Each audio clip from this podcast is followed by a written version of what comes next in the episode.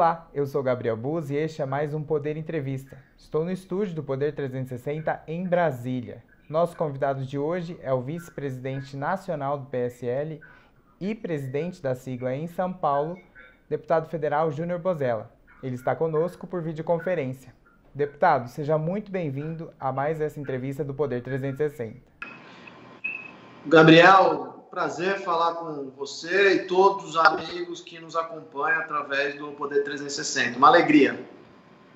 Deputado, eu gostaria de começar é, conversando com o senhor sobre as manifestações do final de semana que ocorreram, convocadas ali por partidos de oposição. Como que o senhor vê esse movimento?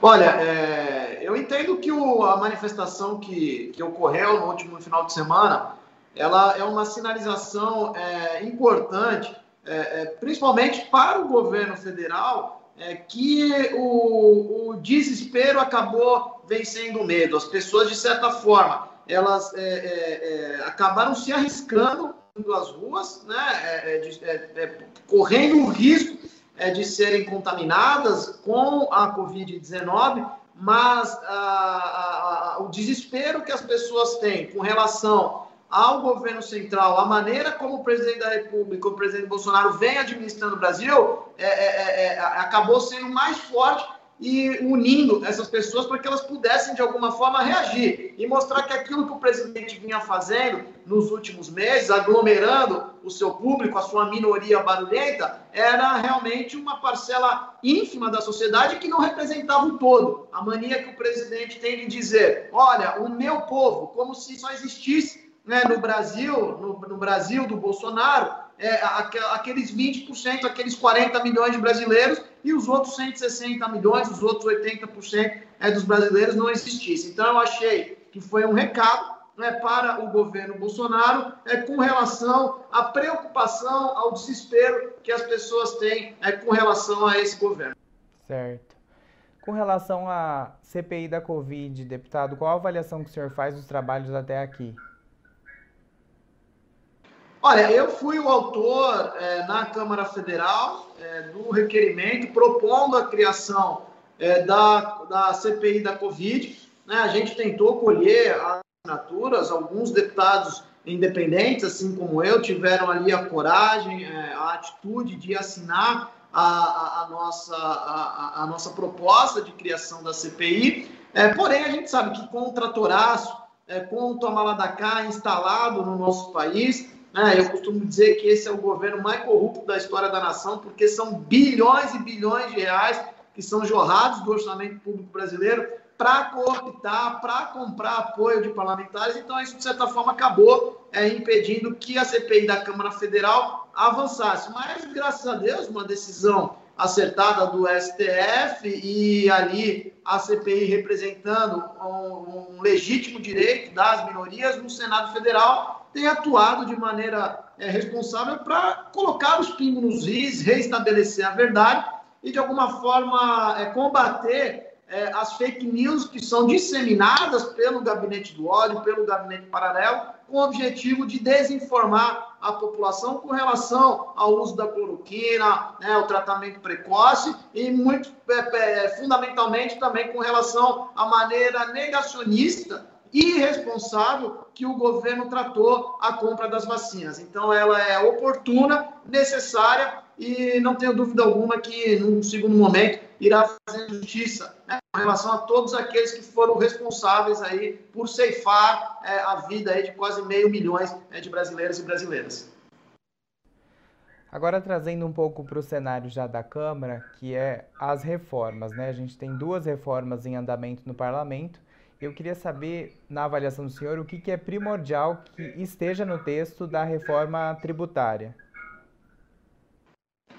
Olha, é, eu tenho, como de costume aqui, fazer algumas observações que o governo é, central ele não se preocupou com as reformas estruturantes que o Brasil necessita. Eu sou defensor da reforma tributária, é, sou defensor da reforma administrativa, desde que ela seja justa, equilibrada e não prejudique o servidor de carreira, né? Que ela, é, é ela possa é, realmente valorizar o servidor e tirar os privilégios, né? e não comprometer a grande massa é, dos servidores públicos no, no, no, nosso país, que muitos deles estão na linha de frente, como na área de saúde, na área de educação, e nós precisamos valorizar o servidor. Porém, o governo perdeu uma oportunidade muito grande é, é, é, de concluir essas reformas, digo isso em 2019, onde logo após a eleição o governo Bolsonaro vivia é, um momento de lua de mel com a população brasileira e a própria reforma da Previdência mostrou é, a maneira como o governo deu, deu de ombros aí com relação às reformas que eram estruturantes para o país. A reforma da Previdência levou quase 11 meses para ser aprovada na, na, na, no Congresso brasileiro,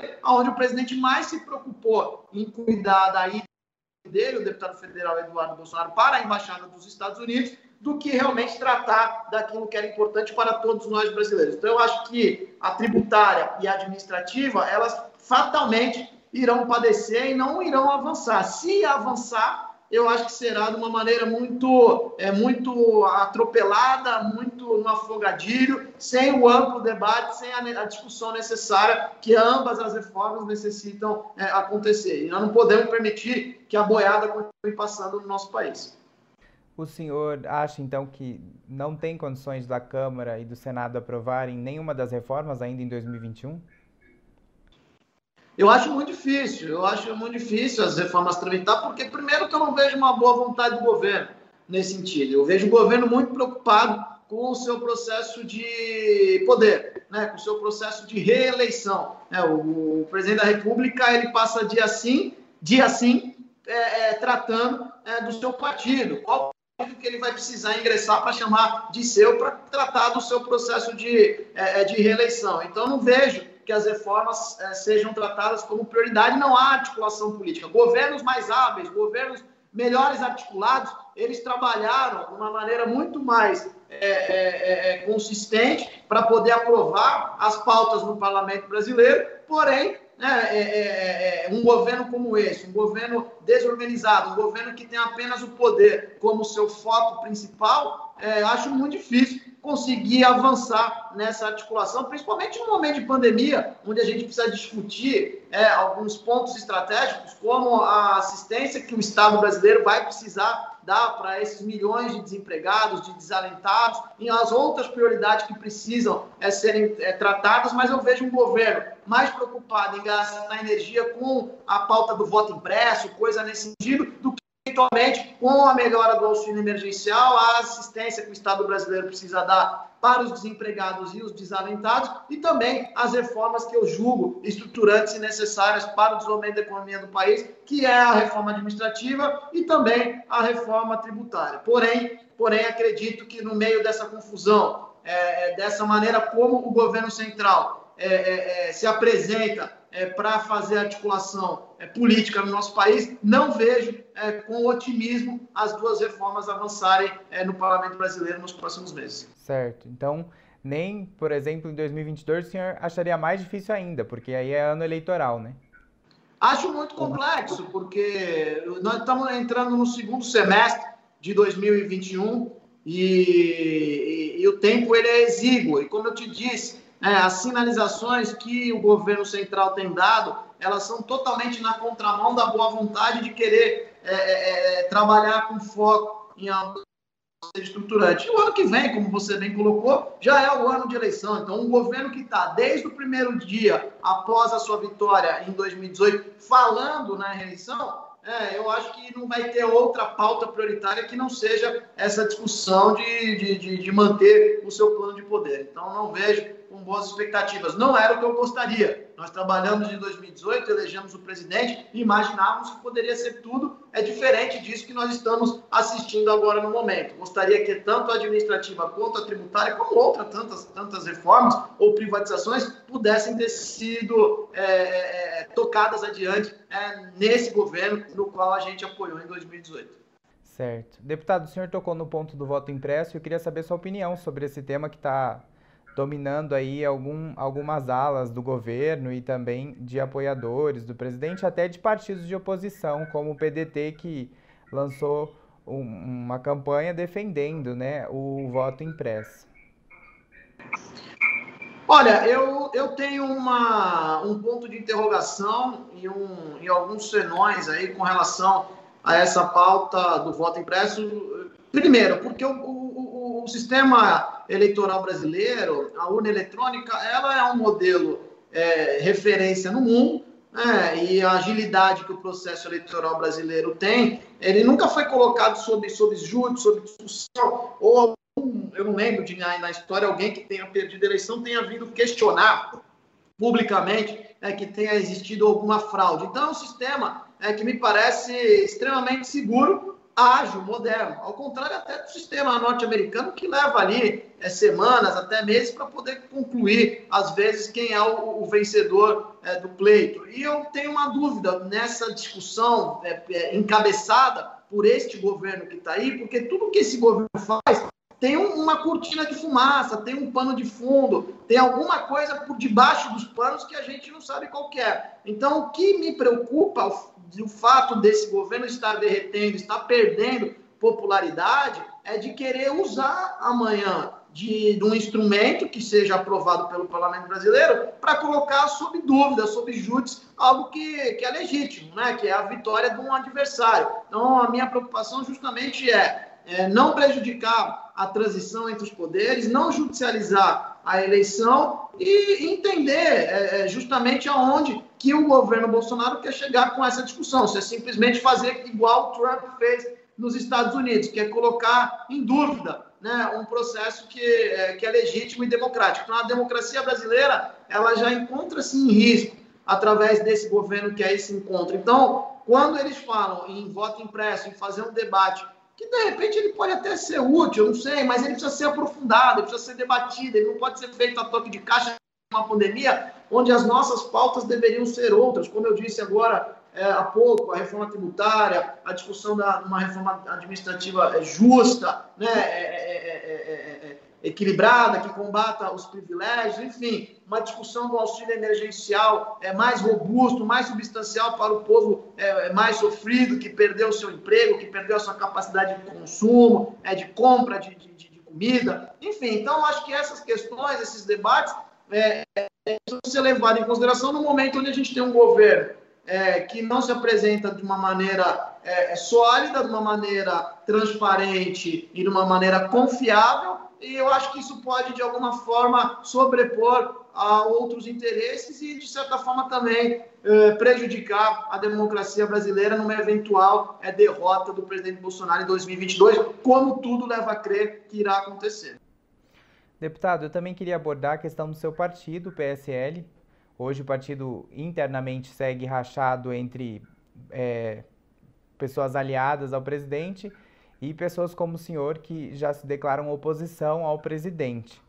É, recentemente, o partido tentou novamente, é, uma ala, perdão, do partido tentou trazer o presidente Bolsonaro de novo para a sigla. Esse movimento baixou um pouco porque o patriota está ali é, negociando com o presidente nesse momento. Como que o senhor vê esse cenário interno do PSL?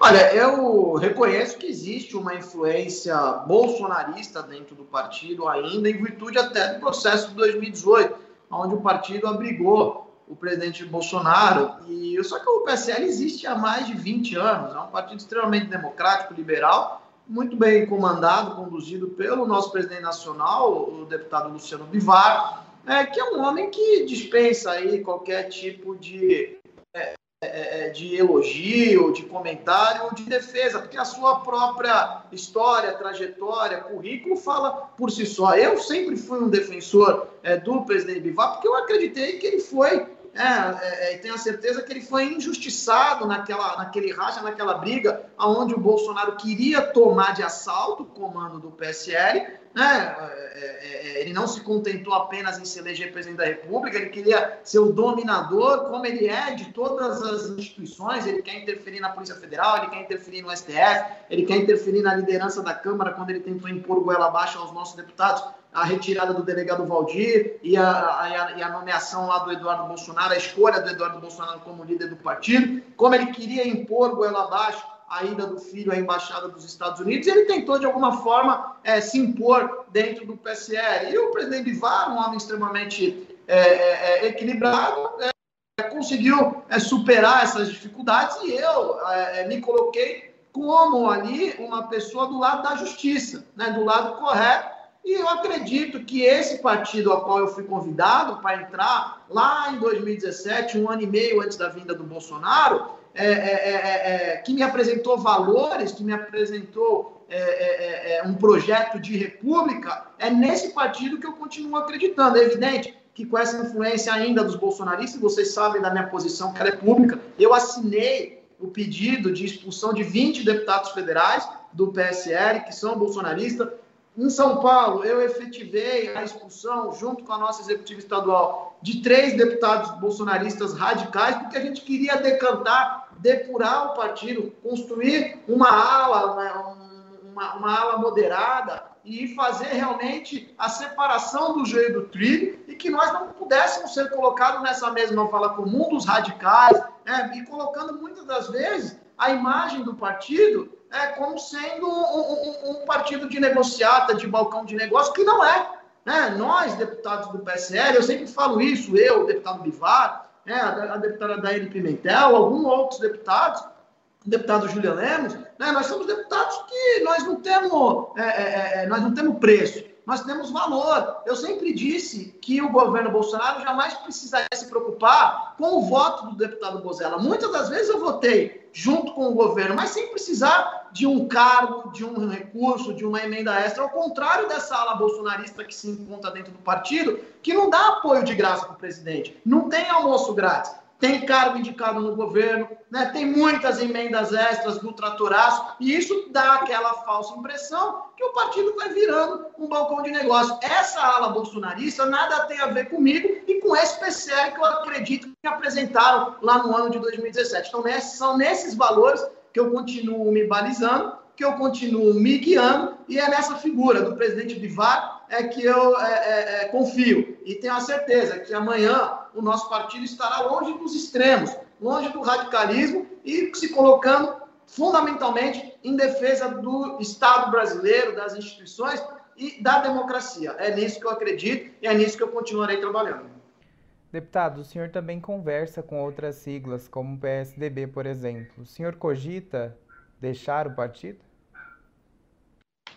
Olha só, eu sempre me coloquei é, ao lado dos municípios, dos prefeitos, dos vereadores. Fui vereador, fui secretário municipal, vivi uma experiência no Executivo Federal, fiquei na suplência de deputado estadual pelo PSDB na época, em 2014, com 50 mil votos. Depois dessa eleição, fui convidado pelo PSL, pelo meu capital político, um partido que não tinha um, quase nenhum deputado federal, não tinha grandes perspectivas de poder, não tinha fundo eleitoral, tem televisão, e eu tinha proposta de uma série de outros partidos. É por isso que eu digo que eu não tenho preço, eu tenho valor, né? São valores, né, que eu levo em consideração. Então, quando eu tenho uma relação muito, muito de, é, de reciprocidade com o Palácio dos Bandeirantes, no sentido de ser atendido pelo governador João Dória, que também é um governo municipalista, que atende aos nossos prefeitos indistintamente, não importando se é do PSL, se é do PSDB, enfim, se é do MDB, isso realmente é, me deixa muito confortável é, na relação é, republicana, né? e eu atendendo a pauta do, do nosso mandato. A partir do momento que o PSL continua contaminado né, por deputados bolsonaristas, eu não tenho essa posição muito bem definida. Eu confio no presidente Bivar e confio nessa legenda, mas trabalho muito para que o partido seja decantado, depurado e que a gente não precise conviver com pessoas que, na minha opinião, não contribuem para a política, não contribuem para o Estado democrático, não contribuem para a sociedade brasileira, deputados anarquistas, deputados radicais, deputados que usam da lacração na internet, da disseminação da fake news. É, eu que ajudei a desmantelar o gabinete do ódio aqui é, em São Paulo, através desses deputados bolsonaristas que usavam dinheiro público para poder patrocinar esse braço do gabinete do ódio no horário de trabalho, do expediente, né, onde teve a quebra dos IPs, que a polícia invadiu os gabinetes na Assembleia. Então, todo esse trabalho que a gente produziu aqui é, em São Paulo foi justamente para separar o joio do trigo, como eu te disse, né? para não nos colocar nessa mesma vala comum. Então é nessa direção que eu trabalho, para que o PSL seja esse partido né? é, é, é, que me foi apresentado lá atrás e que a gente continua lutando, trabalhando dentro das liberdades, dentro da democracia. O presidente Bivar é muito respeitoso para com todos os pares que é, estão no partido. Agora, eu já sou um pouco mais é, é, é, é, talvez pela minha jovialidade, talvez pela minha idade, pelo meu jeito é, mais objetivo de ser, é, com relação a esses deputados que eu não compactuo com a sua maneira de fazer política, que na ponta não entregam resultado nenhum, não tem ações legislativas e muito menos ações municipalistas. Eles não, não, não trabalham em benefício do próximo. Então, eu, enquanto essas pessoas assombrando o PSL, ah, e eu não me senti confortável, talvez é, com aquela possibilidade que estavam ventilando de apoio ou volta do presidente da República, foi nessa direção que eu me coloquei. Eu não gostaria de estar nesse mesmo ambiente, não por causa do PSL do presidente Vivar, mas por causa dessa ala radical que eu acho que hoje, acho não, tenho certeza, contamina a sociedade brasileira. Então eu vou ficar no partido até enquanto eu resistir e tiver força para lutar contra essas pessoas que é, se locupletam é, é, é, do dinheiro público, se locupletam dos seus cargos, dos seus poderes, para poder fazer um mal para a sociedade e não um bem. Eu sempre digo que a política é um instrumento de transformação para fazer o bem ao próximo. Então, enquanto eu tiver é, forças, mantendo a minha resiliência, eu vou lutar para que o PSL realmente seja esse partido é, é, é, moderado, equilibrado, que trabalha a favor é, do povo brasileiro. Gosto muito do partido, não pretendo sair é, do partido, é, porém, aquilo que eu te digo, a gente vai ter que achar um caminho e convergir de forma democrática, de forma liberal, mas sempre não nos permitindo que sejamos colocados na mesma vala comum desses deputados que exigem emendas extras, que exigem cargos, que fazem balcão de negócio para poder apoiar um governo que eu não compactuo, que um governo que eu não concordo, né? Um presidente da República que tem um negacionismo como sua marca principal. Deputado, houve algumas semanas um diálogo com o ex-governador de São Paulo, Geraldo Alckmin, para tentar trazer ele ao PSL. Esse diálogo ainda está aberto? É, do Geraldo Alckmin, você perguntou, né? Olha só, o partido como um todo, né, eu, eu, acho que, como eu disse, nós temos uma pauta muito, muito liberal e a gente tem um sentimento de se afastar é, dos extremos. Eu tenho uma ótima relação com os Palácios dos Bandeirantes, com o João Dória, com o Rodrigo Garcia. Agora, nós somos um partido político, nós temos uma autoridade máxima no partido, que é o deputado Luciano Bivar. Nós temos também a figura do, do, do doutor Rueda, que é o advogado, é mais um dos vice-presidentes é, do partido, e essa discussão nós temos aí, é, é, é nós estamos procurando fazer em quatro mãos sobre qual será o melhor caminho que o PSL de São Paulo irá tomar na eleição de 2022. Nós tínhamos ali a presença do senador Major Olim, que com a sua infeliz ausência é, não nos permitiu mais é, alavancar a questão da candidatura é, própria, né, com a, a, a, as, as, pessoas que já estavam no PSL. Conversamos com a deputada Pascoal para ver o, o, interesse dela, o sentimento, o desejo da disputa ao cargo de, do governo do Estado, mas ela externou o seu sentimento de disputar o Senado. Então, nós estamos conversando com o Arthur Duval, né, o mamãe falei, com o ex-governador Geraldo Alckmin, enfim, com o próprio Rodrigo Garcia, para entender qual será o melhor caminho que o PSL eh, no Estado de São Paulo irá definir. Mas tudo isso, obviamente, sob eh, a égide, sob eh, a interpretação, a orientação e a recomendação do, da nossa executiva nacional, do presidente Bivar, é, é, nossa, né, a, minha, a minha opinião, e obviamente também a do doutor Rueda. E há uma conversa para tentar afiliar o Geraldo Alckmin ao PSL? Ou seria só um apoio, um possível apoio?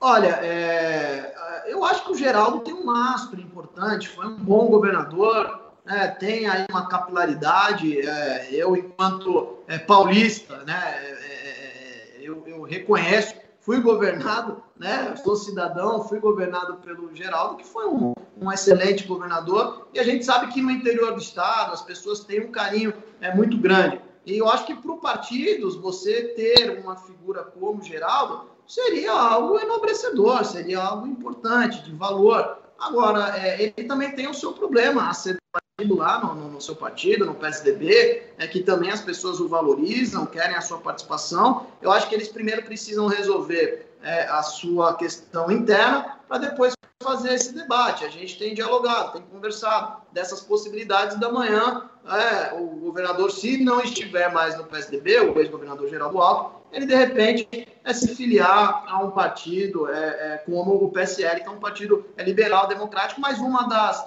é, da, da, da, das colocações que me foi observada dentro dessa discussão é o partido é, é, da, transmitir essa imagem é, mais depurada, né? é um pouco mais distante aí desses extremos, desses radicais. Obviamente, isso contabiliza a não presença é, desses bolsonaristas. Deputado, qual o nome que o senhor defende para concorrer dentro do PSL ou de outra sigla é, na eleição presidencial de 2022? Olha, eu acredito que assim, dentro do, do, nosso, do nosso partido, da nossa bancada, da nossa executiva nacional, existem várias correntes. Acho que cada um tem um sentimento. Eu, o meu sentimento é muito definido. Eu sei aonde eu não quero estar. Né? Eu, eu acredito que os extremos não sejam o melhor caminho é, para o partido é, é, é se, é, se apoiar. Né? Eu acho que nós servimos ali em 2018 é, de, um, de um, um ambiente é, favorável, que deu uma segurança jurídica para o presidente Bolsonaro, mas que nos frustrou né, dentro das expectativas que foi criada né, em todos nós brasileiros. Lógico, você tem uma massa aí da população, uma minoria ainda é, que acaba, de certa forma, é, idolatrando o presidente, é, que continua seguindo e apoiando. Eu defendo não estar, obviamente, mais nesse projeto e trabalho né, para que uma terceira via possa ser formada. É, e a gente encontrar um nome, um partido como o nosso, que tem, é, como eu te disse, que tem valores, um partido que não tem preço. É, é eu acho que tem tudo para amanhã regimentar uma candidatura de centro, moderado, é, que defenda a democracia. Nós temos ali, além do, do, do, nosso, do nosso tempo de televisão, além do nosso fundo eleitoral, mas temos outras coisas também é, que, nos, que nos norteiam, né, que é justamente a história do partido, o currículo, ao contrário né, de algumas outras legendas que no passado aí acabaram, de certa forma, é, se comprometendo é, com a opinião pública e não é o nosso caso. Né? Nós temos deputados aqui, figuras de expressão, como eu te disse, é, que realmente levantam a bandeira do PSL e faz questão de publicamente é, deixar claro é, quais são os nossos, os nossos valores né, e as nossas reais intenções. Então, acho que isso é um atrativo importante para um nome que a gente amanhã possa encontrar que represente esse campo democrático, essa opção é longe é, dos extremos radicais. O senhor tem desejo pessoal por algum nome? Olha, eu, eu particularmente eu gostaria de alguém com um perfil do próprio presidente VAR, né? Uma pessoa que é, é um liberal, é, é um democrata, é um homem experiente. Em 2020 nós tivemos uma resposta é, nas urnas muito significativa com relação àquilo que o povo é, clama, que é experiência. Né? Não tem mais essa, esse negócio da nova ou da velha política. As pessoas hoje reconhecem a boa política. Então, ninguém mais quer, quer errar, quer fazer algum tipo de aposta é, ou até, é, através de um super-herói, de um salvador da pátria. Isso a gente já viu que não funciona. Então, talvez é, é, eu tenha como modelo, como exemplo, o comportamento do presidente Bivar. Então, um político nesse espectro, alguém que tenha é, essa formatação, que tenha essa independência profissional, financeira e automaticamente política, para que não se torne refém é, do, do, de um processo é, combalido, de um processo contaminado e muitas das vezes corrupto, é, que é o processo político brasileiro. E a gente que lutou para combater o sistema, o sistema acabou voltando mais forte ainda nessa eleição. Então é, nesse, é nessa linha, nesse norte que eu tenho procurado identificar é, uma figura com essa, com essa referência, com esse exemplo. Existem bons nomes, né, existem pessoas com essas características, mas eu acho que isso ainda precisa ser é, debatido, aprofundado, é, como o próprio Mandetta, eu acho que nomes que têm se apresentado no cenário nacional, enfim, o próprio governador João Dória, é, pessoas que estão no centro democrático aí é, é, da discussão. Eu acho que isso é uma coisa que nós, agentes políticos, agentes partidários, é, é, vamos fazer nos próximos meses de uma maneira bastante aprofundada para encontrar essa solução que, que 52% dos brasileiros, apontada aí pelas pesquisas, estão aguardando, que é nem a extrema esquerda e nem a extrema direita. Deputado, muito obrigado por sua entrevista.